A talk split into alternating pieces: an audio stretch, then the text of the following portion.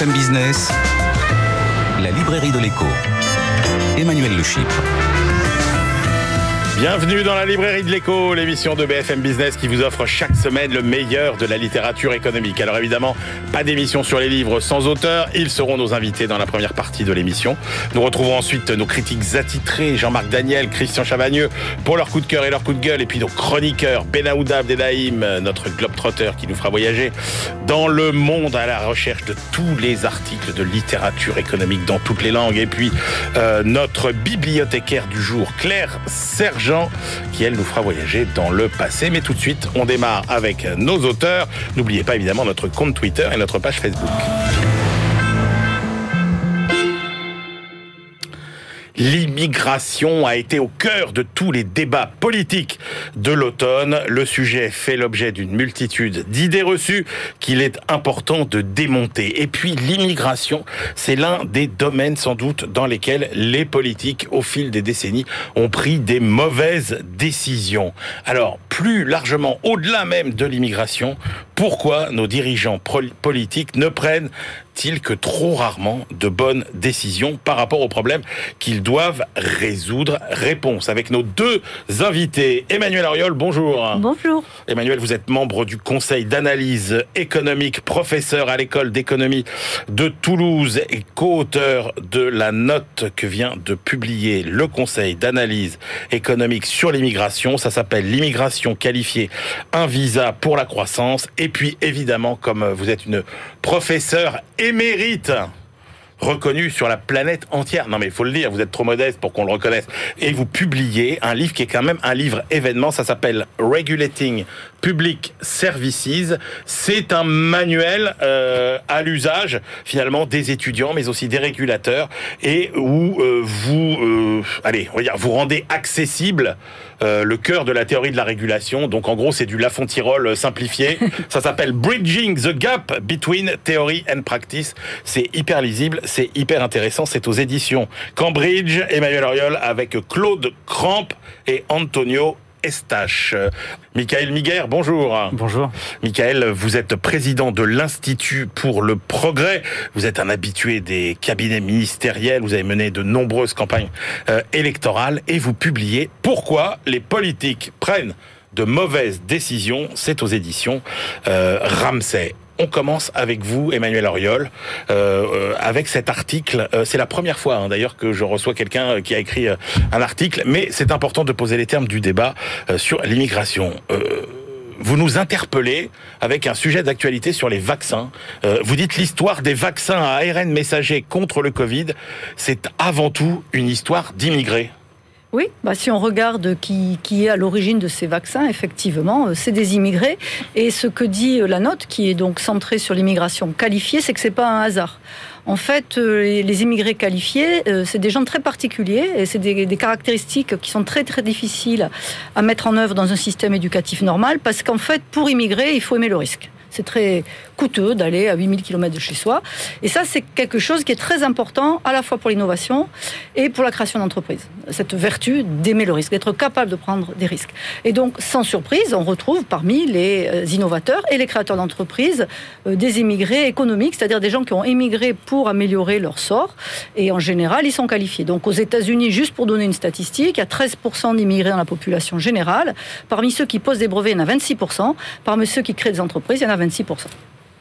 Alors, le problème, c'est que euh, quand on regarde la, la, configuration de l'immigration en France, on s'aperçoit que c'est une immigration euh, qui est finalement peu qualifiée, que c'est une immigration euh, peu diversifiée, c'est-à-dire c'est beaucoup une immigration familiale et surtout une immigration qui est faible en volume. C'est-à-dire que cette impression que la France est un pays ouvert à tous les vents, c'est absolument pas vrai. On accueille deux fois moins d'immigrés en moyenne que les pays de l'OCDE. Ah oui, en termes de flux, on est à la moitié hein, de la moyenne des pays de l'OCDE et de la moyenne des pays euh, de l'Union européenne. Et alors la raison, c'est, vous l'avez bien évoqué, c'est juste en fait qu'on a décidé de se fermer à l'immigration de travail. Enfin, on a voulu diminuer l'immigration en général.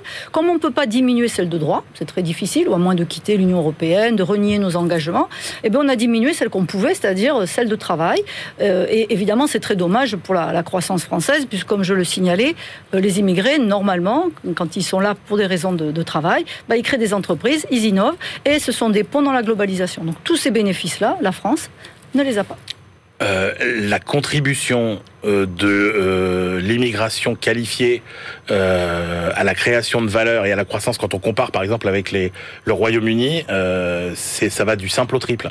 Alors, euh, c'est très difficile de mesurer la croissance liée à l'immigration qualifiée. Par contre, ce qu'on peut mesurer, c'est le nombre de brevets, c'est le nombre d'entreprises créées. En France, on a 10% d'immigrés dans la population, euh, au sens de l'INSEE. Euh, sur les brevets, des, immigrés qui posent des brevets, ils sont que 8%. Donc, on voit bien qu'ils sont sous-représentés parmi ceux qui innovent, alors qu'ils sont surreprésentés dans des pays comme les États-Unis ou le Canada.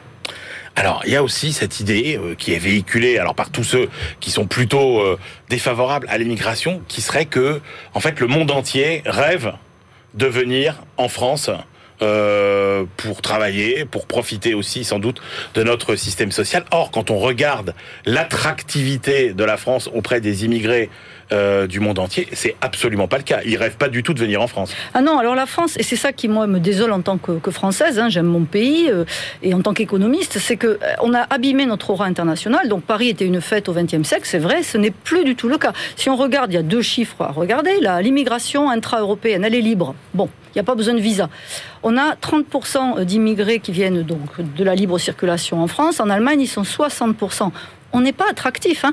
Si on regarde le classement de l'ENSAED qui classe les pays par attractivité justement des talents, toujours pareil, hein, les, des immigrés mobiles et qualifiés, on est 19e. On est la sixième puissance économique mondiale. Au minimum, on devrait être sixième. Donc il y a un vrai souci, c'est qu'à force d'avoir des politiques migratoires extrêmement restrictives, un discours anti-immigration comme si c'était des morts sur la route, on les compte comme ça, les immigrés en France, bah évidemment, les immigrés qualifiés qui peuvent aller ailleurs, ils vont au Canada où ils sont bienvenus, ils vont aux États-Unis, euh, ils vont en Allemagne, Royaume-Uni avant le Brexit, mais pas chez nous. Donc, euh, et il faut savoir qu'avant 2016, on n'avait aucun canal, en fait, pour accueillir des immigrés qualifiés. Bon, en 2016, on met en place le passeport talent, mais enfin, c'est 9000 euh, titres de séjour par an, c'est dérisoire. Voilà, avant 2016, il n'y a rien. Il faut qu'une entreprise démontre qu'elle n'a pas le, trouvé le personnel qualifié nécessaire pour qu'elle puisse faire venir un, immigré de l'extérieur. Et puis même pendant longtemps, les étudiants, on leur a dit, bah, venez faire des études en France, mais euh, finalement, euh, sans aucune euh, garantie derrière qui pourrait rester. Non, alors c'était très compliqué, on l'a vu nous dans le, en recherche, on a des étudiants, certains très brillants qui ont des doctorats. Pendant très longtemps, c'était très compliqué de, faire en sorte qu'ils restent chez nous, donc ils repartaient souvent dans un pays tiers, pas, pas leur pays d'origine, faire bénéficier ce pays de leur qualification qu'ils avaient acquis en France. Donc nous, on pense qu'il faut effectivement changer un peu le logiciel et on suggère de mettre en place un permis à points, euh, comme enfin un visa à points un peu comme sur le modèle canadien qui a fait ses preuves depuis plusieurs maintenant dizaines d'années, et puis essayer de travailler sur la rétention des étudiants étrangers qui viennent en France. Ils sont nombreux euh, relativement, et donc ça c'est un vivier de, de talents qu'on aimerait garder. Alors, que dit l'Académie sur l'impact de l'immigration sur l'économie? Est-ce que c'est positif Est-ce que c'est négatif? Alors, euh, ce que je, disais juste à l'instant, et d'ailleurs euh, Daniel Card a eu le prix Nobel cette année euh, pour un travail sur la ville de Miyabi, hein, donc c'est l'exode de Marielle, quand Castro a dit partez si vous voulez, Cuba s'est vidé. Mais c'était tout au début hein, de, la prise de pouvoir de, Fidel Castro, et donc il dit bon, si vous voulez quitter Cuba, allez-y, bah, allez-y. Donc beaucoup de gens partent. Il a arrêté très vite après, et donc il y a ce choc énorme sur la ville de Miami, totalement imprévu, et donc ça c'est très bien pour pouvoir identifier les liens causaux, en fait. Eh et donc, ce que va faire Daniel Card, c'est qu'il va comparer l'évolution de la ville de Miami avec quatre villes américaines qui lui ressemblent, mais qui n'ont pas eu ce choc migratoire. Et il va montrer, et c'est là où on voit que la, déficience de culture économique pèse lourdement dans notre pays, il va montrer que ça crée énormément d'activités. Pourquoi? Ben Parce qu'en fait, euh, l'économie, c'est pas un gâteau à taille fixe, c'est quelque chose qui est en perpétuelle croissance, et cet afflux d'immigrés, ça va contribuer à demander bah, des services, des logements, de la nourriture, mais aussi créer des entreprises, garder des enfants à la maison, les femmes qualifiées vont pouvoir travailler, etc. Et donc il va avoir une suractivité à Miami qui au final euh, va avoir son marché du travail euh, prospérer et sa croissance euh, être plus forte. Oui, c'est ça, parce qu'il n'y a pas que... parce que là, on a, beaucoup parlé de, l'immigration qualifiée. vous dites, donc ça, c'est très bien pour le potentiel de croissance, etc. Mais vous dites, l'immigration peu qualifiée, elle, elle a plusieurs vertus. euh, et notamment celle de permettre aux femmes euh, natives euh, qualifiées de travailler davantage. Oui, parce que alors une chose que les pouvoirs publics ont l'air d'oublier, les hommes, les femmes politiques, c'est qu'aujourd'hui, 60% des diplômés du supérieur, c'est des femmes c'est un vivier énorme donc de capital humain. Et le problème, enfin le problème, c'est que c'est un fait biologique. Les femmes portent les enfants, doivent les aussi les, s'en occuper quand ils sont bébés. Donc ça, c'est un frein s'il n'y a pas assez de places en crèche, par exemple, pour leur participation au marché du travail. Donc ce qu'on a remarqué euh, aux États-Unis, en Allemagne, enfin dans plusieurs pays, c'est que le, travail non, non qualifié euh, des immigrés permet de libérer ce travail qualifié féminin. Vous avez quelqu'un qui garde vos enfants à la maison, évidemment, vous pouvez sereinement aller aller travailler ailleurs. Donc oui, même, mais il faut que ce soit de l'immigration de travail. Le but, c'est que ces gens travaillent. Alors, vous avez aussi euh, un chapitre dans euh, votre euh, rapport sur l'immigration clandestine. Oui. Et vous dites, en gros, l'immigration clandestine, et j'ai envie de dire même l'immigration clandestine, à court terme, ça n'a pas beaucoup d'effet sur l'économie et les finances publiques, et à long terme, ça a même un effet plutôt positif. Euh, alors, euh, on distingue hein, les effets court terme et long terme. Quand on parle des effets court terme, c'est plus euh, l'immigration, parce qu'on a souvent ce fantasme, en tout cas dans les médias, que ça coûte cher en termes de, finances publiques, l'immigration légale, hein, régulière. Et, en fait, même ça, c'est pas vrai. donc, parce qu'en général, les immigrés, ils sont en âge de travailler, ils sont relativement jeunes, donc ils, n'utilisent pas les soins, les services de santé, et ils n'utilisent pas les services d'éducation, donc ils pèsent pas vraiment sur les finances publiques. Donc l'impact sur les finances publiques des, immigrés à court terme, c'est soit légèrement positif, soit légèrement négatif. Euh, à long terme, par contre, si c'est des immigrés qui viennent là pour travailler, c'est toujours positif. Euh, en ce qui concerne l'immigration donc irrégulière, elle est assez faible en fait en Union européenne et encore plus en France. Et la raison de son existence, hein, ces gens-là viennent pas faire du tourisme évidemment, ils viennent pour trouver un emploi, c'est parce qu'ils peuvent trouver un emploi. Et on est un peu dans un cercle vicieux parce qu'il y a certains secteurs qui sont sous tension, qui ne trouvent pas de salariés, et donc ils ont recours à des salariés qui sont en situation irrégulière. Euh, les candidats habituels, c'est le BTP euh, dans les, ou la restauration par exemple, ou l'agriculture. Et donc tant qu'il y a des boulots, bah, évidemment, ça a un effet d'appel d'air sur les immigrés euh, qui cherchent à, trouver du boulot. Donc moi, je pense que cette situation est très dommageable parce qu'en termes démocratiques, ça donne une idée assez déplorable de, la puissance publique. On n'est pas capable de contrôler, etc. Euh, les flux sont très modestes, hein, ceci étant. Alors venons-en justement euh, au choix et aux décisions de la puissance publique. Michel Miguer, vous dites en fait la puissance publique, eh bien, elle prend souvent euh, de mauvaises euh, décisions. Euh, alors, qu'est-ce que vous entendez déjà par mauvaise décision? Alors, une mauvaise décision, c'est différent d'un mauvais résultat parce qu'on peut prendre des décisions qui aboutissent à un résultat, mais qui sont logiques. une mauvaise décision, c'est quand on, prend une décision qui a l'aboutissement d'un mauvais résultat qui n'était pas voulu et qui, en fait, avait une part de prévisibilité. D'accord, c'est quand on se doutait que ça pouvait euh, aboutir à, un résultat contraire à celui qu'on espérait. Alors on s'en doute pas, mais si un, œil rétrospectif extérieur qui a toutes les données en main va, va dire bah oui mais là c'était votre prise de décision était biaisée ou c'était sûr que ça allait arriver à quelque chose euh, qui n'était pas ce que vous vouliez, mais qui, qui, allait être négatif. Alors vous dites, on, a toujours envie de croire à une idée euh, simple, c'est que euh, finalement les différentes décisions, les différences de gestion s'expliquent en fait par des différences de, de conviction, des différences qui relèvent de la philosophie politique. or malheureusement, c'est pas aussi limpide que ça. Non, en fait, quand on regarde les derniers mandats euh, des présidents en France, on s'aperçoit que les Français ont choisi la droite, ont choisi la gauche, ont choisi un entre-deux euh, récemment, mais qu'il y a un mécontentement qui, qui reste. C'est-à-dire que au fond, l'idéologie compte, bien sûr, mmh. mais n'est pas le seul facteur des décisions. Il y, a, il y, a, quatre familles de facteurs qui, qui affectent ces décisions pour les dirigeants politiques, comme tous les dirigeants. Il y a en premier lieu les facteurs individuels, euh, je pense notamment à tout ce qui concerne les biais cognitifs.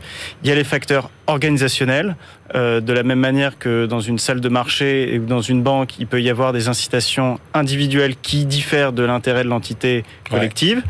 Il y a les convenances, euh, les croyances collectives, les habitudes du métier, et puis euh, dernier et un petit peu spécial à la politique, il y a aussi le fait qu'on doit s'adapter à des électeurs et que si les dirigeants politiques ne sont pas forcément toujours euh, rationnel, les électeurs non plus, et ce qui fait que les politiques doivent s'adapter aussi au comportement des électeurs, et du coup, les modes de sélection de ces politiques-là peuvent être un petit peu en décalage par rapport à un mode de sélection de personnes les plus compétentes pour assurer des fonctions euh, ministérielles Alors, ou gouvernementales. Les biais cognitifs, c'est quoi par exemple? Les biais cognitifs, c'est par exemple euh, le biais de surconfiance, c'est-à-dire que euh, on, on, on s'exprime très fortement sur un sujet sans en maîtriser complètement euh, tous les critères. Par exemple, c'est ce qui fait dire à, à un certain nombre de, de, ministres du gouvernement récemment que sur les vaccins, on sait qu'après deux doses, il va plus rien avoir, qu'il y aura jamais de passe sanitaire. Alors que fondamentalement, ils ne le savaient pas. Euh, là où du coup, ça donne euh, lieu à des mouvements anti-vaccins qui crient au complot parce qu'ils disent bah, regardez, les ministres nous ont dit ça et en fait ils font autre chose. On a raison de se battre, etc. Alors que c'est pas tant du complot que euh, une mauvaise décision une mauvaise oui, analyse. Oui, mais parce que ce que les gens attendent, c'est que le politique, euh, il, il, doit savoir. C'est ça. Et oui, et donc le politique, il se dit, bah, euh, je m'engage quelque part. Et, et, et c'est un des problèmes, je pense, qui nourrit le populisme en France, comme dans d'autres pays, c'est que les politiques s'expriment euh, trop souvent, euh, alors que parfois ils ne savent pas. Et que euh, il se trouve que précédemment j'ai écrit un précédent livre sur Georges Pompidou qui lui disait je ne promets jamais que ce que je peux tenir. Et d'ailleurs s'il a été le, le, dernier président à avoir une cote de popularité haute, euh, plus de 50% pendant tout son mandat, je pense que c'est un peu lié. C'est-à-dire que on a par une sorte de surmédiatisation de la politique. Euh, qui est lié à la fois aux médias comme aux politiques, comme au comportement aussi des électeurs euh, et des, des, des, qui sont aussi des auditeurs des médias, qui s'attendent à ce que le politique va toujours s'exprimer, donner euh, à tort et à travers des éléments de langage dès qu'il y a un fait, en oubliant aussi que les réseaux sociaux enregistrent et que bah, un jour, quand l'avis est différent de ce qui était il y a quelques semaines ou quelques mois, on lui ressort. Et en fait, on les décrédibilise. Ils se décrédibilisent parce qu'il y a une surmédiatisation et qu'ils veulent avoir réponse à tout. Vous dites que le système politique est peu adapté euh, aux bonnes décisions. Oui, parce que euh, euh, quand vous regardez euh, les, les, les, incitations individuelles, les modes de sélection, vous vous rendez compte que ce ne sont pas les facteurs qui font nécessairement émerger les plus grandes compétences. On parlait de l'immigration précédemment avec Madame Auriol. Euh, l'immigration, c'est devenu un sujet majeur dans la campagne présidentielle, euh, majeur dans l'opinion publique et dans les craintes, euh, dans les facteurs, que ce soit à droite comme à gauche, d'intérêt politique parce qu'il y a eu très peu de travaux économiques qui ont été menés et il y a eu très peu de décisions qui se sont appuyées sur ces travaux économiques. Euh, quand, quand, elle nous explique que, bah, effectivement, l'immigration qualifiée, ça peut bénéficier au pays, si on regarde calmement, on peut se dire que oui. Euh, on se rappelle d'une certaine circulaire il y a quelques années qui a réduit l'immigration économique euh, des plus diplômés, en l'occurrence, enfin des, des, étudiants qui allaient être diplômés, parce qu'on n'arrivait pas à réduire l'autre. Et donc, quand on est incapable au fond, parce qu'il y a aussi à la fois des facteurs organisationnels, mais il y a aussi une culture collective qui fait qu'on prend des décisions parce qu'on entend qu'il y a une opinion dominante et ça nous, ça nous ramène à Keynes qui disait qu'il valait mieux échouer avec les convenances que d'avoir raison contre elles.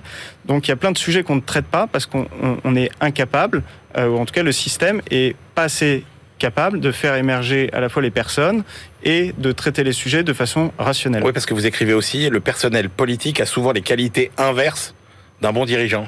Oui, alors ça c'était pour la partie euh, politique. En plus, ça, ça m'avait été soufflé par une, une, une personne euh, qui était du Parti socialiste, moi qui ai eu des, des, des antécédents, si je puis dire, d'un parti plutôt de droite, et qui m'expliquait que, bah, effectivement, soit on sélectionne les personnes euh, parce qu'elles ont démontré des compétences sur des sujets, mais les commissions d'investiture des partis politiques, quels qu'ils soient, et d'ailleurs En Marche a aussi euh, eu ses problèmes, alors que c'est un parti récent qu'on pensait euh, euh, vierge de tout problème d'antériorité de copinage ancien, on voit que les structures partisanes, politiques, ont du mal à faire émerger des personnes compétentes sur les sujets, mais parce que c'est aussi une pratique politique qui est maintenant un petit peu rentrée dans les habitudes on prend des ministres pour leur capacité médiatique à aller euh, devant les médias beaucoup plus que sur des thématiques de fond et une capacité à comprendre euh, des phénomènes. Et d'ailleurs, euh, c'est si vrai qu'on voit souvent des ministres aller de l'agriculture à l'économie, à l'intérieur, etc. Mais est-ce que c'est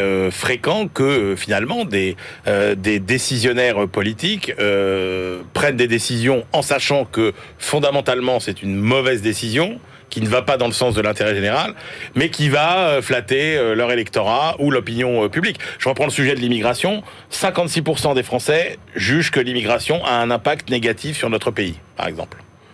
Mais le, le oui, enfin, euh, comment dire Si vous considérez qu'il faut réduire l'immigration, parce que 56% des, des, des Français euh, le pensent. Euh, dans ce cas-là, vous pouvez le faire, mais vous pouvez l'asseoir sur des faits, euh, sur la science économique, euh, en comprenant aussi que, bah, certes, aux États-Unis, vous pouvez avoir une immigration qui est très positive parce que vous avez des barrières euh, du marché du travail qui sont plus faibles. Donc, vous faites un choix, soit vous baissez les barrières du marché du travail, soit vous arrêtez l'immigration, mais vous choisissez.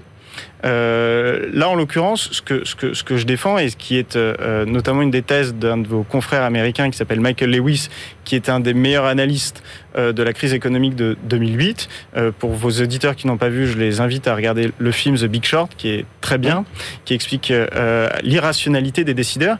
C'est-à-dire qu'ils ils prennent des décisions parce que c'est ce qu'on leur dit de faire dans leur métier, de vendre des subprimes, euh, de vendre euh, des crédits à des gens qui ne sont pas solvables ou qui ne le seront pas, mais en dépit de la pensée générale. Et c'est très souvent ce qui est à l'œuvre. Et puis il y a une autre chose qui est à l'œuvre, qui sont les, les, les biais cognitifs qui empêchent en réalité les décideurs politiques de se rendre compte quand ils font des erreurs. Ah oui. Et parce que les cabinets ministériels, le- les influences des partis sont un petit peu trop homogènes et il y a un manque de, de copilotes pour parfois dire là, on risque de faire une bêtise. Ah bah, il manque de contradiction. Alors, Emmanuel Ariol, c'est intéressant, justement. Quelle, euh, euh, quelle a été la réaction euh, Quel accueil a été réservé à votre note, finalement, factuelle sur cette, cette réflexion sur, sur l'immigration? Est-ce que vous avez eu des réactions de politique euh, Alors c'est intéressant parce que ça a été très bien accueilli par les médias, tous les médias d'ailleurs. euh, Je, dois rendre hommage, enfin ils l'ont lu la plupart et, ceux qui l'ont lu en tout cas euh, dans des médias critiqués pour leur manque d'objectivité. en tout cas on a rendu compte, je trouvais de manière parce que justement c'est très factuel et, ça s'appuie sur, la, sur la recherche. Par contre les hommes et les femmes politiques se sont bien gardés d'en parler. Hein. ils ne veulent surtout pas en parler parce qu'ils le perçoivent comme un danger. Je ne suis pas sûr qu'ils soient nécessairement contre en fait. Mais euh, alors moi, je suis pas populiste. Je, pense que les, les- les hommes, les femmes politiques, ils ont des électeurs. Vous n'êtes pas élu, bah, vous faites rien. Donc c'est difficile hein, euh, d'aller contre son opinion publique, je pense. Voilà. Donc euh, ça demande beaucoup de courage. Certains en ont. Euh, là, je pense que le sujet est grave. C'est pour ça que moi j'ai fait ce travail. Pour la France, c'est très coûteux. On n'est plus le même pays. On n'est pas le pays de Marie Curie. Je suis désolée. Enfin, il faut qu'on ouvre les yeux. Vous voyez, c'est grave. On est, on est une élite qui se reproduit entre elles, euh, qui choisit sur des, la capacité à produire des savoirs euh, complexes, à les reproduire, pas à les créer. Donc euh, on n'est pas créatif. Voyez, donc on- pour notre croissance, etc., ça a des conséquences graves. Mais euh, voilà, les hommes et les femmes politiques, eux, ils, se sont bien gardés, en tout cas, à ma connaissance, de prendre position. Alors vous aviez, pardon, le professeur Juvin dans les, débats LR qui justement euh, euh, pour plus d'immigration qualifiée en reprenant à la fois votre note et qui, qui citait, je crois, le fait qu'il y avait euh, dans la Silicon Valley beaucoup euh, d'immigrés. Ah créé- j'ai loupé ça, parce que bon, je peux pas. mais- Il y a donc, 12 heures de débat. Merci. Formidable. Oui, mais bon. Merci beaucoup à tous les deux. Emmanuel Oriol, co-auteur de la note du Conseil d'analyse économique à l'immigration qualifiée, un visa pour la croissance, et puis de cette Bible sur la régulation, Regulating Public Services. Ça n'était pas l'objet de notre débat du jour, mais c'est pas grave, c'est un événement majeur. Et puis Michael Miguer, pourquoi les politiques prennent de mauvaises décisions? C'est aux éditions Ramsay. On se retrouve tout de suite pour la deuxième partie de cette librairie de l'écho. BFM Business, la librairie de l'écho. Emmanuel Le. On se retrouve pour la deuxième partie de cette librairie de l'écho. Nous la clôturerons comme de coutume avec nos chroniqueurs. Benaouda Abdelhaim, notre globe-trotteur, et aujourd'hui Claire Sergent, notre bibliothécaire. Mais tout de suite, on retrouve nos critiques attitrés. À ma gauche, Christian Chavagneux, éditorialiste et critique à Alternatives économiques. Bonjour Christian. Et puis Jean-Marc Daniel, euh, professeur émérite à l'ESCP et euh, critique attitré de son côté de la Société d'économie politique. Vous avez choisi, c'est le choix de Christian Chavagneux, euh, de euh, discuter du livre de Robert Boyer, publié aux éditions de la Sorbonne. Je vous préviens, c'est le titre le plus abscon, sans doute, de tous les livres que nous avons évoqués dans la librairie de l'écho depuis euh, huit saisons que nous avons commencé. Alors vous êtes prêts? Euh, Donc ça s'appelle Une discipline sans réflexivité peut-elle être une science Épistémologie de l'économie? Christian, Ouais, sans- expliquez-nous de quoi il s'agit. Ah, est-ce que l'économie est une science? D'accord. Voilà, voilà. Si, si on veut faire bref et court, est-ce que l'économie est une science? Est-ce qu'elle réfléchit sur les propres critères qui font qu'une fois qu'on est dedans, on est considéré comme un scientifique ou pas? Donc Robert Boyer, l'année dernière, nous a donné un livre euh, à chaud, de réaction à chaud sur euh, l'impact de la pandémie sur les capitalismes. Là, c'est une réflexion de base théorique, enfin de base. Un peu compliqué à suivre pour le grand public, je pense. Il faut déjà être un peu frotté euh, des débats économiques. Mais qu'est-ce que c'est la science économique aujourd'hui? Est-ce qu'elle est en bon état ou en mauvais état? Et la réponse de Robert Boyer, c'est elle est plutôt en, mauvais état. Euh, la science économique dominante nous dit aujourd'hui, on est dans le meilleur état des savoirs possibles. Il y a un progrès linéaire au fil des, siècles. Et puis aujourd'hui, on a le meilleur état des, des savoirs possibles. Non, nous dit Robert Boyer. La théorie économique, elle est toujours fille de l'histoire. Elle est toujours située dans le temps et dans l'espace. Au début du, euh, du 19e siècle, on s'intéresse à la rente immobilière et aux paysans, parce qu'on est dans- une économie agricole. À la fin du 19e, on s'intéresse à l'industrie, à l'organisation de l'entreprise. Après la Deuxième Guerre mondiale, on s'intéresse aux politiques publiques, parce que à ce moment-là, l'État est important et intervient. est-ce que ça veut dire, Christian, que chaque théorie économique est un peu le, le produit de son époque C'est exactement Dans la mesure où elle répond à une problématique de son époque? Exactement. Elle est fille de l'histoire. Elle répond aux problématiques de l'époque et, et de l'espace. Le paysan en Afrique et le paysan aux États-Unis, il n'a pas du tout, c'est pas le même agent économique entre guillemets. Donc c'est la première critique de Robert Boyer. Non, il n'y a pas un progrès continu. Chaque époque euh, essaie de répondre à ses propres problèmes et donc il n'y a pas de loi générale en économie. Il y a des lois. On peut essayer de comprendre ce qui se passe dans son temps, mais c'est tout. Et l'économiste croit généralement que ce qui s'est passé au cours des dix dernières années, au cours de sa carrière, se passe toujours en économie. C'est pas vrai. Attention. Euh, Il y a, y a un- une critique inté- intéressante. Il nous dit Robert Boyer, euh, les économistes sont plus conformistes que dans le reste des sciences sociales. Alors ça, je, me suis dit pourquoi Pourquoi il dit ça? Euh, En fait, pourquoi? Parce que les faits, expliquer le fonctionnement de l'économie, c'est très dur. Il y a beaucoup de variables, énormément de variables qui jouent. En plus, elles se transforment au cours du temps. Elles sont pas les mêmes partout. Et donc, il vaut mieux se tromper avec tout le monde que se tromper tout seul, Euh, parce que sinon, on prend trop de risques. On prend des risques intellectuels, mais on prend des risques pour sa carrière, parce que c'est la science sociale dans laquelle euh, il faut le plus répéter la doxa pour avoir une chance d'avoir un poste à l'université, d'avoir un poste ici, d'avoir un poste Il là. vaut même mieux, il vaut même mieux avoir tort avec tous les autres que d'avoir raison tout seul. Et de prendre le risque d'avoir raison tout seul. absolument. Et donc, euh, on préfère se tromper avec les autres et surtout pas suivre ses propres idées, mais suivre les idées dominantes. Ou une espèce de consensus. euh, Avant 2007-2008, euh, il fallait dire les bulles financières n'existent pas. Depuis, pour être un bon économiste, il faut dire l'inverse. Mais les bulles financières existent, je vais vous expliquer comment ça marche et je vais les intégrer dans mon modèle. Donc ne soyez pas fidèles à vos idées, soyez fidèles à ce que dit euh, la, la, la doxa. Une autre critique que fait Robert Boyer, c'est de dire avant, on avait, disons jusqu'à la génération Stiglitz-Krugman, on avait des économistes qui essayaient de penser l'économie en général. Aujourd'hui, on n'a plus des économistes, on a des experts. Les experts sont devenus des consultants et des spécialistes pointus de petits sujets qui travaillent pour toutes les industries, pour le textile, euh, pour, euh, pour, euh, pour EDF, qui travaillent chacun pour, euh, pour son industrie particulière ou pour le prince. Et du coup, on ne sait plus trop s'il est consultant, on ne sait plus trop s'il défend les intérêts des gens euh, qui le paient ou s'il essaie de comprendre. Voilà. Il y a une multitude de, critiques dans le bouquin. J'en cite une petite, euh, une petite dernière. Euh, les économistes n'hésitent pas à dire, euh, bon, regardez, dans les 10 à 20 prochaines années, voilà ce qui va se passer. Ils sont encore en train de se battre sur comment expliquer la crise de 29. Donc ils n'arrivent déjà même pas à, voir, à être d'accord sur comment expliquer le passé. Ne les croyez pas quand ils essaient d'expliquer le futur. Le livre est un peu, hein, un- la lecture est un peu soutenue, mais voilà, c'est la critique de l'économie dominante aujourd'hui. Jean-Marc Daniel. Oui, c'est un livre qui est exigeant, mais assez stimulant sur le plan intellectuel. Alors, ce que vient de décrire Christian est tout à fait conforme à ce qu'il y a dans le livre. Je rajouterai par rapport à ça deux choses et puis je dirais mon opinion. La, la- la première chose, c'est que euh, ce sur quoi il insiste vraiment, c'est justement le fait que la spécialisation des économistes fait qu'on finit par ne plus très bien savoir ce qu'est un économiste. Il Oui. Il- c'est comme, les médecins, Jean-Marc. euh, Oui, vous êtes mais- podologue, vous n'êtes pas neurologue. Non, non, euh, mais ce qu'il explique bien, c'est que, par exemple, faire quand vous regardez une machine, derrière la machine, il y a le physicien, donc lui qui maîtrise la théorie. Il y a euh, l'ingénieur qui a conçu la machine à partir de ce que dit le physicien, mais qui n'a pas la puissance du physicien. Et puis il y a le, le, le, le- le responsable de la maintenance qui va être capable de faire en sorte que la machine fonctionne. Et puis il y a celui qui va présenter le commercial qui va présenter la machine. L'économiste, il fait tout ça à la fois, et en tout cas, on est persuadé qu'être économiste, c'est faire tout ça à la fois, alors qu'il y a des gens qui parlent, euh, qui, font le, le- le- le service commercial, qui ne comprennent rien à la physique, euh, à, la, à la- à la théorie initiale. Alors que chez l'économiste, on est persuadé que celui qui fait le service commercial comprend la théorie initiale. Grosso modo, il dit qu'il y a un véritable danger à confondre et à distribuer le titre d'économiste à des gens qui finalement ne sont pas. Et la conséquence conséquence de ça, c'est c'est que les gens, comme l'a dit euh, Christian, les gens finissent par ne maîtriser plus qu'un un petit segment. Et donc, on a perdu la notion. Il dit, on est passé de la théorie au modèle. C'est-à-dire, la théorie, c'était une vision générale de l'économie. Le modèle, c'est une capacité à répondre de façon très ponctuelle à des attentes d'un public très ciblé. Et donc, à partir de ce moment-là, le personnage qui va prendre de l'importance, ça va être autant le, commentateur que le, le, véritable concepteur. Et je trouve ça, c'est assez bien vu.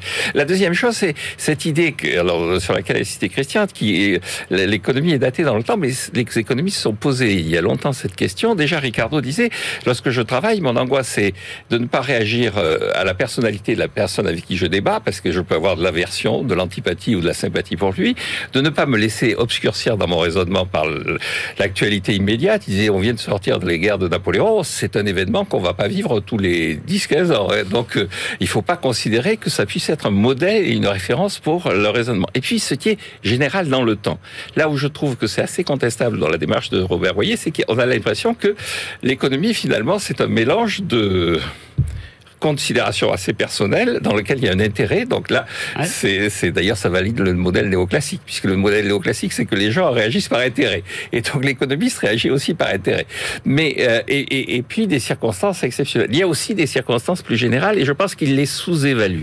Alors après, le... moi ce que je comprends, c'est que si, si c'est ça, ça veut dire que euh, finalement euh, les théories économiques, ce sont des outils dans une boîte à outils et qu'à ce moment-là, euh, ça, on, on, ne peut pas avoir la même philosophie toute sa vie. A que Christian qui est keynésien depuis qu'il est tout petit, c'est absurde quelque part. Et vous qui êtes ricardien depuis que vous êtes tout petit aussi, bah, c'est absurde parce que finalement, en fonction des, des moments, oui, bah, vous apportez pas la même réponse. Euh, c'est ce voilà. que pense Robert Boyer. Moi, je pense que c'est pas vrai. Je pense qu'il y a des éléments qui sont des éléments qui ont vieilli, des éléments qui étaient très personnels à Keynes. Quand Keynes critiquait Pigou, il en voulait à Pigou parce que Pigou lui avait mis une mauvaise note au concours d'entrée au, au, Trésor britannique. Donc cette critique était très personnelle. Mais euh, mais chez Keynes, il y a des choses qui sont des bon. choses. Il dit, écoutez, le multiplicateur finalement dans son livre, il dit le multiplicateur, finalement, ça, c'est quelque chose qui paraît très très anodin, très ciblé, très, mais c'est une vision, c'est une vision qui a vocation à perdurer. Rapidement, Jean-Marc, en deux minutes. Et, et, la dernière chose que je dirais, c'est qu'il y a quand même aussi une dimension très personnelle chez Robert Boyer, c'est que euh, il a des comptes à régler avec la théorie de la vision microéconomique de la macroéconomie, la théorie de néo, des néo-keynésiens, et en, filigrane, on voit apparaître le fait qu'ils les aiment pas, ces gens-là. Les nouveaux classiques non plus. non, non, mais alors eux, les, les, nouveaux classiques, ils les aiment pas, les autres, ils pensent qu'ils ont trahi. Alors c'est encore plus grave. Ouais, c'est très humain, l'économie. Finalement, finalement c'est ça. Il y a ce, ce, vernis mathématique, euh, toutes ces équations qui alors, donnent une illusion de scientificité. Je, je, je répondre à une question. Réflexivité, ça veut dire quoi? Réflexivité, c'est la capacité pour une science ouais. à appliquer ses propres méthodes, ses méthodes à la propre analyse de son raisonnement. C'est-à-dire de, de dire effectivement, l'économie, c'est la science de l'intérêt, donc on va regarder quel est l'intérêt de l'entrepreneur et puis quel est l'intérêt de l'économiste. Bon allez, on parle de votre livre, Jean-Marc oui, Gaspard Koenig et Gaspard Koenig et Nicolas Gardère. Simplifions-nous la vie aux éditions de l'Observatoire. Oui, alors ça simplifie la vie, et puis ça simplifie aussi la lecture. C'est une lecture beaucoup plus facile, ouais. beaucoup plus abordable, ce qui ne veut pas dire que ce n'est pas une lecture de qualité. Donc euh, Gaspard Koenig a parcouru la France euh, à cheval sur le parcours qu'avait fait Montaigne au XVIe siècle, et il en a tiré une conclusion, c'est que ce dont souffrait le plus la France, c'était l'abus de textes, de contraintes juridiques, mmh. d'éléments qui perturbe la vie. Et donc dans le livre, il y a trois, on peut l'aborder, il y a trois éléments dans le livre. Il y a des anecdotes. On commence par une pauvre Véronique qui euh, est femme d'agriculteur et qui essaie d'ouvrir un restaurant pour écouler la marchandise et les, la production de son mari. Et ça, ça c'est compliqué. C'est compliqué. Ensuite, le deuxième livre, c'est euh, est-ce que c'est vraiment typiquement français cette manie d'avoir consolidé en permanence ouais. Est-ce que la France n'existe que par son administration et l'administration n'existe que par sa capacité de nuisance Question qui est assez bien menée. Et puis ensuite, il y a ce qu'il appelle le programme Portalis en référence aux juristes qui avaient créé écrit le code civil en disant il faut réécrire notre droit sur une base de simplification avec notamment l'idée que le juge doit être là pour aider et pas pour punir ce que je trouve assez bien vu. Christian Chavagneux. Bon, le livre est court, donc il se lit euh, très très vite. Il met le point sur un, un sujet indéniable. On a tous été confrontés à un moment donné ouais. de notre vie à une, une, une, administration kafkaïenne où pour avoir le papier, il faut le B, pour le B, il faut avoir le papier. La question c'est, euh, le problème est réel. La question c'est, je pense que les auteurs le, le, le, grossissent. Ils nous disent, on est confronté au quotidien à cette suradministration Bah non, on est confronté de temps en temps, pas au quotidien. Et si on les écoute bien, ils nous disent c'est autobloquant. C'est-à-dire que normalement, l'économie française ne fonctionne plus à cause de ces règles. Or, elle fonctionne tous les ans. Donc ils vont un peu trop loin. On retrouve d'ailleurs, j'étais étonné, euh, le chiffre que donnait Michel Barnier au moment de sa, sa, sa, sa campagne de candidature. Tout ça nous coûte combien? L'équivalent de 3% du PIB. On retrouve exactement le même chiffre. Mais 3% du PIB, c'est les 60 milliards d'euros. 65 milliards que- d'euros, Qu'évoquait l'OCDE euh, déjà dans des rapports euh, il y a plusieurs années. hein. Bah oui, mais on n'a pas la source. Là, c'est marqué on estime que. Donc, euh, je ne sais pas comment on estime et je ne sais pas d'où vient le calcul. Et il- il- euh, Pour autant. vous les retrouvez à coup sûr dans les livres d'Agnès Verdier-Molinier. sûrement. Euh, Ça, probablement, oui. Mais là, là, là où c'est intéressant, c'est que les auteurs se disent mais d'où ça vient cette suradministration française Ouais. qui est réelle? D'où ça vient? Et nous, déjà, c'est pas qu'en France, c'est dans, les, dans tous les grands pays. J'aurais aimé que les auteurs nous disent c'est dans toutes les grandes institutions. S'ils avaient ouvert un site de témoignage euh, de cadres du privé qui sont des grandes institutions, ils pourraient témoigner sur euh, comme, combien c'est kafkaïen de, prendre, de prendre une décision. Donc attention, c'est pas seulement que les administrations publiques, c'est toutes les grandes administrations, toutes les grandes institutions, qu'elles soient publiques ou privées. Ils nous disent est-ce que c'est l'État qui veut avoir, qui veut mettre son contrôle partout? Euh, Ben non, parce que ça marche pas. C'est intéressant. Les grandes entreprises souvent euh, mettent demandent des règles pour pouvoir assurer leur monopole contre les autres. Et surtout, la grande demande, c'est en fait il y a une demande sociale, parce que dès que vous avez un problème dans, dans la vie, vous pouvez dire quelqu'un d'autre n'a pas respecté les normes, donc c'est de sa faute. Je trouve que les auteurs euh, rêvent d'un monde idéal qui n'existe pas. Et donc j'ai une mauvaise nouvelle pour eux, c'est euh, ce monde idéal n'existe pas, mais j'ai une bonne nouvelle, ils vont pouvoir y rêver jusqu'à la fin de leur vie. Merci messieurs. Allez tout de suite, on retrouve notre bibliothécaire Claire Sergent. BFM Business, la librairie de l'écho. Les livres d'hier et de demain. Bonjour Claire. Bonjour Emmanuel. Claire, notre bibliothécaire du jour qui nous fait voyager dans le passé. Claire, aujourd'hui, il est question du dilemme de l'innovateur. De quoi s'agit-il exactement? Eh oui, le dilemme de l'innovateur de Clayton Christensen, en fait, c'est simple. Comment les nouvelles technologies peuvent être à l'origine de l'échec de, de grandes entreprises? On a par exemple deux, deux exemples à citer euh, Nokia ou encore Kodak. D'accord. Alors un mot sur euh, Clayton Christensen. Oui, ce qui est un, qui est un penseur, un théoricien du, du management, qui est professeur à la Harvard Business School et qui a reçu en 2011 le prix mondial de l'innovation Thinkers 50. Alors, euh, Claire, bah tiens, vous nous citiez justement les cas de euh, Kodak et, euh, et Nokia. Euh, quelles leçons Clayton Christensen tire-t-il des mésaventures de ces entreprises? Eh bien, du cas Kodak, par exemple, on en tire que l'entreprise ne meurt pas d'avoir ignoré une innovation de rupture, parce que le, le premier euh, prototype d'appareil photo numérique, il a été mis au point par un ingénieur de Kodak, Ah bon? mais d'avoir renoncé à le développer, parce que l'entreprise va être en quelque sorte prisonnière de ses croyances et de son modèle d'affaires. Parce qu'une entreprise, là, on parle d'entreprise solide, bien établie. Quand Kodak, euh, à l'époque, c'était le champion, eh bien, mais le problème, c'est qu'elle va investir dans des innovations de, de soutien qui vont renforcer son activité, mais pas dans des innovations disruptives, des, des innovations de rupture. Elle va perpétuer son business déjà existant, rentable, plutôt que de se lancer dans un business elle euh, en émergent et risqué. elle s'entête dans l'innovation de, de perfectionnement alors que ça l'amène euh, Et la en un sens, c'est- aussi, c'est c'est souvent des très bons managers qui prennent des, des décisions de bon sens. Parce qu'on peut citer un autre exemple. Euh, Clayton Christensen raconte qu'en 1994, là, il rend visite à un grand fabricant de disques durs. Ouais. Et alors, euh, il lui pose la question du- d'une innovation du moment, qui est le disque dur de 1,8 pouces. Bon, on a bien évolué depuis, hein, mais, c'est il y a 30 ans. Bah, réponse, ah, c'est la quatrième génération que nous développons de, nous développons de ce modèle de disque dur-là.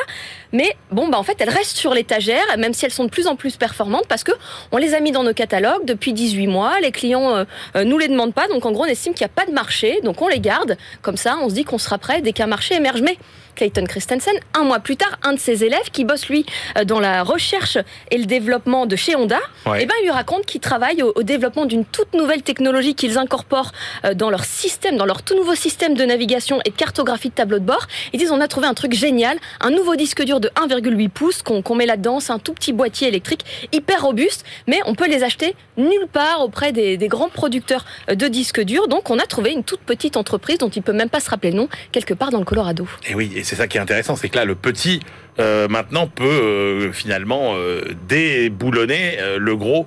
Alors, il y, a quand- il y a quand même des de gros, des gros qui ont résisté parce qu'à l'époque, Leighton Christensen cite Apple Ouais. qui se fait distancier sur l'apparition d'ordinateurs portables, mais qui a su trouver quand même des solutions. on le voit aujourd'hui, euh, 30 ans plus tard. Alors justement, qu'est-ce qu'il conseille Christensen pour éviter de, de s'enfermer finalement dans une innovation de perfectionnement qui ne mène nulle part? Eh bien, autre entreprise de- du, du disque dur, encore là, on est il y a, il y a plus de 30 ans, en 84, euh, on parle de Quantum, entreprise américaine. Quelques employés voient un marché potentiel pour une nouvelle technologie de disque dur euh, très mince, qui est un peu l'ancêtre euh, du disque dur euh, externe et qui serait vendu directement aux utilisateurs au lieu de passer par les fabricants. Alors, ils veulent quitter Quantum pour pour se lancer, mais Là, l'entreprise Quantum va les retenir. Elle va leur dire attendez, je vais tout financer, tout votre développement, toute votre recherche, mais en échange, nous, on garde 80% de la propriété de cette entreprise euh, dérivée. Ça va être un carton et ils vont garder cette entité, mais qui sera complètement autonome, annexe à l'entreprise. CQFD. Merci beaucoup euh, Claire Sergent. Allez, c'est l'heure de retrouver euh, Benahouda Abdelhaim pour notre tour du monde hebdomadaire des études et de la recherche. BFM Business, la librairie de l'écho. Les livres d'ailleurs. Cher Benahouda, bonjour. Bonjour.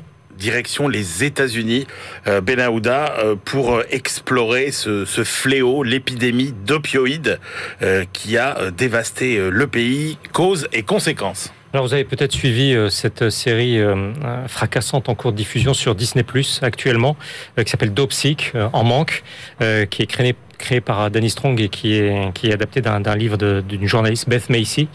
Euh, et c'est là le récit sidérant euh, de la catastrophe sanitaire et sociale en, Amérique du Nord provoquée par un- une entreprise pharmaceutique, euh, Purdue Pharma. Euh, la crise des opioïdes par l'antidouleur Oxycontin, euh, pour ainsi dire une épidémie sur prescription médicale. Et là, on a une analyse en version académique euh, par deux économistes de l'université de Toronto. Elles Ouais. se sont appuyées sur l'ensemble des documents euh, rendus publics dans le cadre du, du procès intenté aux États-Unis euh, contre Purdue Pharma. Euh, en partant des données de distribution, elles parviennent à une très forte augmentation globale des décès euh, dus à ces opioïdes sur ordonnance, euh, plus de 200 000. Euh, Carolina Arteaga et Victoria Baron euh, expliquent euh, paradoxalement que cette crise n'a pas eu d'effet sur le marché du travail, euh, notamment sur les taux d'activité, mais, mais les dégâts en termes de conditions euh, socio-économiques euh, sont épouvantables, très lourds. Euh, une hausse induite du taux de criminalité, bien sûr, mais aussi on peut constater euh, une poussée des demandes euh, adressées au SNAP, c'est le programme euh, américain d'aide alimentaire pour les foyers à faible revenu. On voit ça aussi dans les demandes d'allocation euh, pour invalidité, dans les évolutions euh, sont, extrêmement détaillées. Toujours dans ces contrastes, euh, cette épidémie euh, liée à Purdue Pharma, au travers de sa stratégie marketing, euh, euh, n'a pas eu d'effet sur la mortalité infantile, tout en provoquant de, graves séquelles euh, globales, diminution des durées de grossesse, euh, diminution du poids à la naissance, affaiblissement des paramètres de santé des bébés, etc. Et pourtant, en 25 ans, la, la surveillance réglementaire de ce type de commercialisation pharmaceutique agressive et dévastatrice, je cite, reste relativement limitée, nous, nous disent les auteurs. Ouais, passionnant. Tiens, sujet étonnant, Benahouda. Comment les Asiatiques sont représentés dans les films populaires. Alors on part d'une autre référence euh, récente, cette fois au cinéma, et qui, qui a donné lieu à de vastes débats culturels euh, à travers le monde, c'est Shang-Chi et la légende des anneaux. Euh, et on a vu là, peut-être pour la première fois, pas peut-être pour la première fois, une production Marvel euh, avancer autour d'un super-héros asiatique. Et ça a suscité euh, donc des débats, euh, des interrogations, euh, non seulement culturelles, mais socio-économiques, sur toute une représentation dans l'industrie cinématographique. Et ce travail collectif de, de recherche, dans le cadre d'une initiative de l'Université de Californie du Sud, passe au crible quantitatif 1300 œuvres euh, cinématographiques entre Ouais. 2007 et 2019, euh, a priori à vocation mondiale. Euh, on voit que moins de 6% euh, de personnages sont issus d'Asie ou, d'îles du Pacifique. En tout et pour tout, 44 films sur ces 1300 ont en, tête d'affiche un acteur de ces régions, en allant de l'Inde, encore une fois, à, Hawaï. Ouais. Et il s'avère que dans un cas sur trois, il s'agit de ces, dans ces 44 films de Dwayne Johnson, Dwayne Johnson qui est euh, The. Rock pour euh, Ah ouais. ceux qui, qui connaissent. Euh, Nancy Wang Guiyuan et, et ses collègues parlent d'une épidémie là aussi, mais bon, d'invisibilité Euh, et lorsque l'un de ces comédiens est, est, retenu par la production, ils ne doivent surtout pas s'écarter d'une certaine norme sociale. Euh, alors pas question d'être homosexuel, pas question d'être handicapé, etc. Euh, et ça va bien au-delà. Et ils ont remarqué que dans 58% euh, des rôles, l'acteur n'a pas de relation dite romantique. Euh, il est asexué. D'accord. Et la façon de mourir aussi euh, à l'écran n'est pas la même non plus. Le taux de décès au cours du film se révèle particulièrement élevé. Euh, quant aux étages de décision des, des seniors exécutifs, pour reprendre la formule américaine, ils sont extrêmement sous-représentés dans ce secteur. Là aussi, fonction par fonction et taux à l'appui.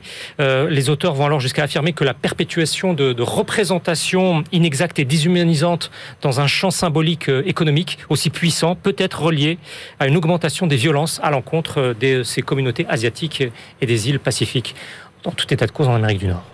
Étonnant, étonnant. Allez, on se penche maintenant, Benahouda, sur la connexion de l'Ukraine au réseau électrique européen. Toute autre actualité, nous avons vu cette semaine comment la question, et à quel point la question ukrainienne a, a, est revenue au cœur de l'antagonisme entre les États-Unis euh, et, et, la Russie, avec un sommet en visioconférence en début de semaine. Alors comment arrimer l'Ukraine à la sphère euro-atlantique, autrement que par le discours, sans que ça devienne un casus belli euh, à Moscou. L'interrogation va bien au-delà euh, de ce qui relèverait ou non de, l'OTAN.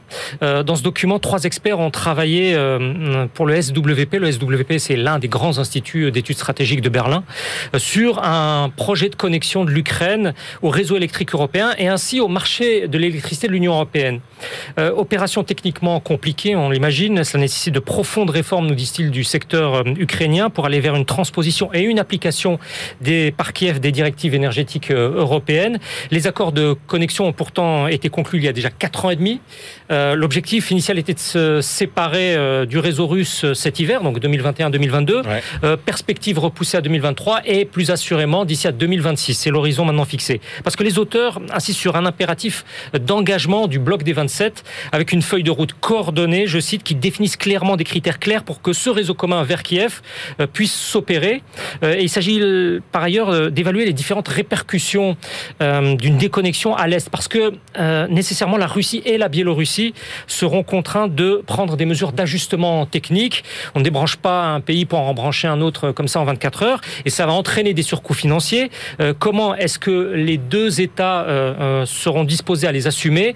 Un processus politique transparent et en tout cas requis à Kiev, mais aussi à Bruxelles et à Berlin, c'est très important. Euh, Lucas Feldhaus et ses co-auteurs préviennent si la synchronisation est mal préparée, que ce soit sur les plans techniques, économiques ou politiques, de mauvaises surprises sont à redouter pour tout le monde. Donc de mauvaises surprises pour l'ensemble du bloc des 27. Eh bien, voilà, les enjeux sont posés. Merci beaucoup, Benahouda. Allez, c'est l'heure de nos ultimes choix. BFM Business, la librairie de l'écho. Les livres de la dernière minute. Jean-Marc Daniel, votre dernière sélection pour aujourd'hui Alors, j'ai choisi un livre de la documentation française. Je signale que c'est une maison qui produit énormément, qui des livres de qualité et très didactiques et très pédagogiques. Donc, c'est le dernier sur la protection sociale, où, euh, alors, il n'y a pas d'auteur particulier, il y a des collections d'articles et de présentations. C'est bien informé, bien fait et euh, tout à fait recommandable. Parfait, Christian Chavagneux. Le rapport sur les inégalités dans le monde qui vient de sortir Absolument. cette semaine, donc toutes les statistiques sur les inégalités de revenus, de patrimoine en France, en Europe, dans le monde. Chapitre intéressant sur deux siècles d'inégalités. Est-ce que les inégalités dans le monde sont dues plutôt aux inégalités à l'intérieur des pays ou entre les pays? Et deux chapitres très originaux. Un sur, vous savez, Mao Tse-tung disait les femmes portent la moitié du ciel. Et bien en fait, elles n'en récupèrent que 33% des revenus mondiaux. Et un dernier chapitre sur les liens entre euh, euh, inégalité de revenus et de patrimoine et inégalité à la pollution. On apprend par exemple qu'en France, les 10% les plus aisés polluent 5 fois plus que les 50% les moins aisés. Une politique environnementale, ce sera une politique aussi sociale. Vraiment, toutes les stats magnifiques. Merci messieurs. Eh bien, c'est la fin de cette librairie de l'écho. On se retrouve la semaine prochaine. Et d'ici là, bien sûr, bonne lecture.